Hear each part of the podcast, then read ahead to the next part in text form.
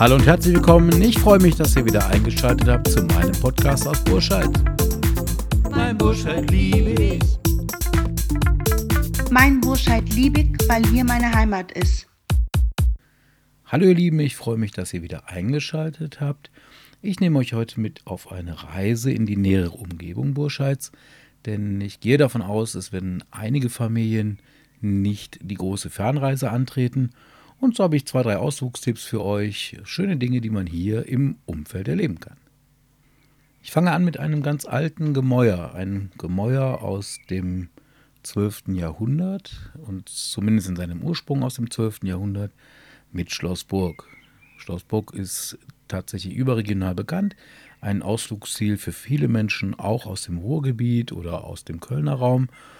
Und trotzdem würde ich sagen, das ist so nah vor unserer Tür, hier kann man mit Kind und Kegeln hin, egal ob äh, zu Fuß, mit dem Fahrrad oder mit dem Auto. Tatsächlich stammt die Burg aus dem äh, 12. Jahrhundert, ungefähr um 1130. Graf Adolf II. zu Berg ließ an einem Bergsporn oberhalb der Wupper eine Burg errichten. Das sollte der Stammsitz seiner Familie werden. Wie viele andere Burgen und Schlösser auch, ähm, ist die Geschichte sehr wechselhaft und die Eigentümer waren mal diese oder mal jene Herrscher. Das ging so von Hand zu Hand bis hinein ins 14. Jahrhundert, denn da wurden ähm, Festungen wie die Burg überflüssig, einfach aufgrund der moderneren Kriegstechniken. Auch die Nutzung änderte sich. Diese Burgen wurden im 14. bis 16. Jahrhundert ähm, deutlich mehr als höfischer Festort oder als Jagdschloss äh, benutzt. Es war repräsentativ, man konnte Gäste einladen und mal eine große ja, Party feiern, wenn geheiratet wurde oder so.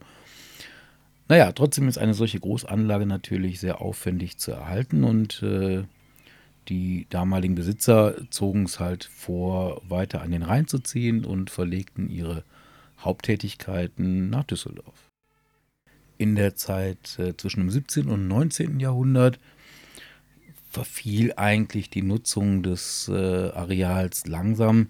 Es gab zwischendurch noch Zeiten, ähm, wo die französische Verwaltung der Gegend dort einzog.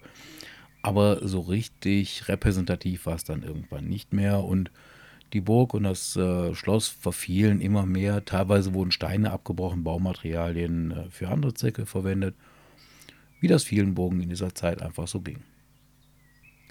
Schloss Burg, wie wir es heute kennen, entstand eigentlich erst relativ spät. Im Jahr 1887 wurde ein Verein gegründet, der sich zur Aufgabe die Erhaltung der Schlossruine zu Burg an der Wupper ähm, machte und dieser ja, Verein wurde nachher Schlossbauverein Burg an der Wupper genannt. Die Werbung für den Verein und der Wiederaufbau führte zur erheblichen Zunahme von Besuchern, einem ja, Fakt, den wir heute noch kennen, denn Schloss Burg ist heute immer noch gut besucht. Wie gesagt, ist aber eigentlich nicht mehr die alte Anlage, sondern romantisch, teilweise verklärt, im späten ausgehenden 19. Jahrhundert wiedererrichtet. Als Kind diese Burg, dieses Schloss zu besichtigen, war für mich immer ein Highlight. Meistens mit meinem Bruder, mit meinen Großeltern am Wochenende. Und es gibt einen wunderschönen Blick auf das Leben der Ritter, auf den Minnegesang. Es gibt äh, eine sensationelle Innenausstattung, vor allen Dingen der Hauptgebäude mit wundervollen Malereien, mit Sammlungen vieler Gegenstände, mit Waffen, mit äh, ja, Dingen auch des täglichen Gebrauchs des frühen und späteren Mittelalters, schön und liebevoll zusammengetragen und hervorragend gepflegt. Dem normalen Besucher mh, hm, sei angeraten, eine Führung mitzumachen. Es gibt viele Anekdoten und Geschichten zu Schlossburg und auch zu den Fürstengeschlechtern, die dort residierten. Ähm, es gibt auch private Führungen, die kann man buchen, wenn man vielleicht mit einer Gruppe einfach mal dorthin fährt, vielleicht einen Ausflug mit Kindergarten oder ähnlichem. Und was ich besonders schön finde, wo ich gerne auch immer selber teilnehme, es gibt winterliche Märkte, es gibt mittelalterliche Märkte und es gibt, und die sind wirklich bekannt, die Ritterfestspiele auf Schlossburg, wo Szenen des Mittelalters heute noch liebevoll von einem Verein nachgespielt werden.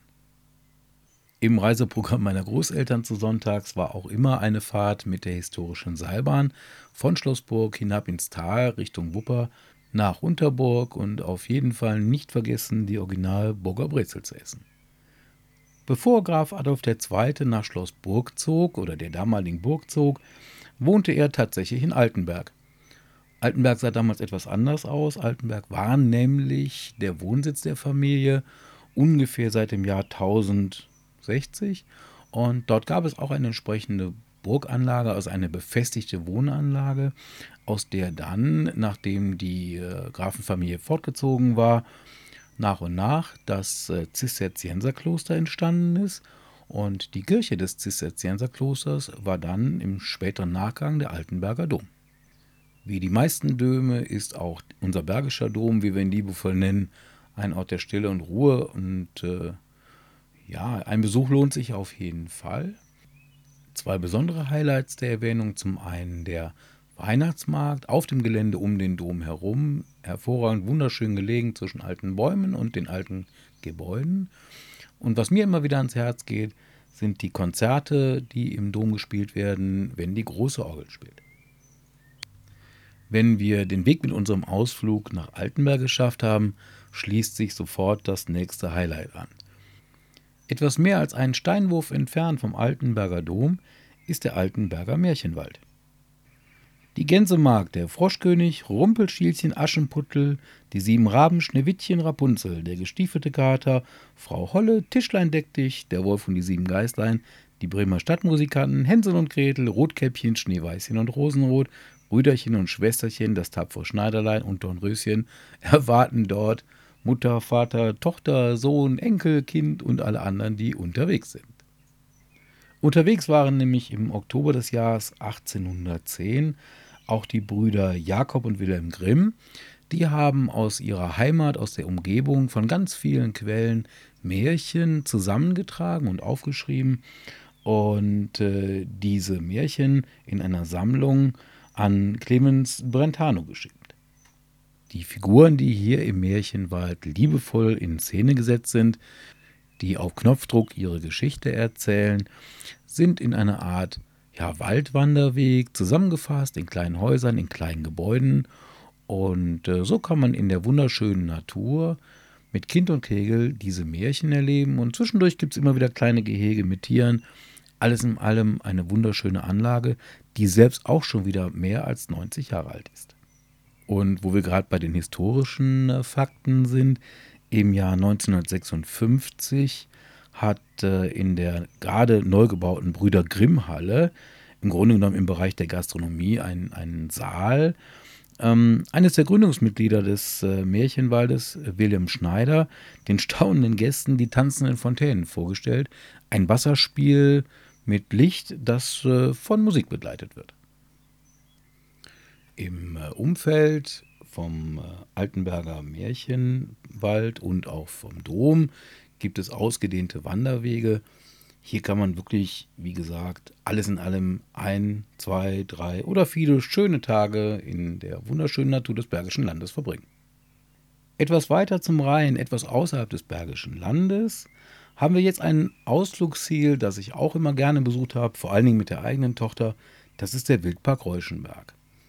Der Name des Wildparks äh, weist heute noch auf die sich damals dort befindende Burg Reuschenberg hin. Lange abgetragen, auch keine Ruine mehr, also man findet da nichts mehr. Nur im Namen des Wildparks ist äh, das noch erhalten geblieben. Der Wildpark beherbergt ca. 80 verschiedene Wild- und Haustierarten. Und das Besondere und Schöne ist, ähm, man kann viele von den Tieren füttern. Es wird Futter verkauft. Also bitte nicht irgendwas mitbringen, Erdnüsse oder so, sondern es gibt äh, Futterverkaufsstellen. Und das ist natürlich gerade für die Kinder immer wieder ein Highlight. So kommt man den Tieren wirklich auch ziemlich nah. Erwähnen möchte ich hier gerne noch, dass der Wildpark von der Lebenshilfe Werkstätten Leverkusen äh, Rheinberg betrieben wird. Auch das finde ich ist eine kleine Besonderheit, was nicht viele Menschen wissen. Der nächste kleine Sprung auf unserer Reise lautet von der Fauna zu Flora. Wir besuchen jetzt den Botanischen Garten in Solingen, denn äh, wer sich für Pflanzen interessiert, findet hier ein enorm schönes Areal mit einer ganz, ganz großen Bandbreite verschiedener Pflanzengesellschaften, die äh, in den Themen zwischen alpinen Höhenlagen bis zu sumpfigen Niederungen äh, aufgebaut sind. Man kann sich wirklich mit den allerunterschiedlichsten Lebensgemeinschaften von Pflanzen beschäftigen und dieser botanische Garten äh, liegt auf dem Gelände des ehemaligen evangelischen Friedhofs in Solingenwald. Und hier wird er seit 1963, also auch schon wieder seit über 50 Jahren, liebevoll gepflegt und gehegt.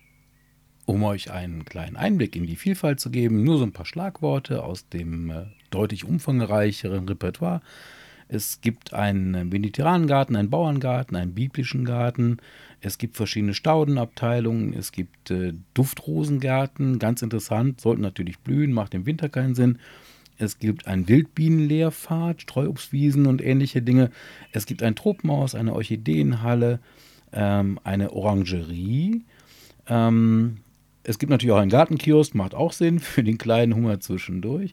Und es gibt, last but not least, einen Spielplatz. Aber wie gesagt, das ist nur ein Auszug aus dem Gesamtprogramm. Da sind noch einige Dinge mehr.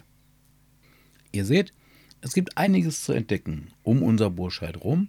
Einiges kann man zu Fuß, einiges mit dem Rad erkunden, einiges mit dem ÖPNV oder halt eben auch mit dem Auto. Und egal, ob ihr am Wochenende oder den Ferien die Chance nutzt, euch diese Dinge mal anzuschauen und zu besuchen, ich wünsche euch auf jeden Fall viel, viel Freude damit. Ja, und ich freue mich schon aufs nächste Mal und sage euch einen schönen Morgen, Mittag, Abend, Nacht und tschüss.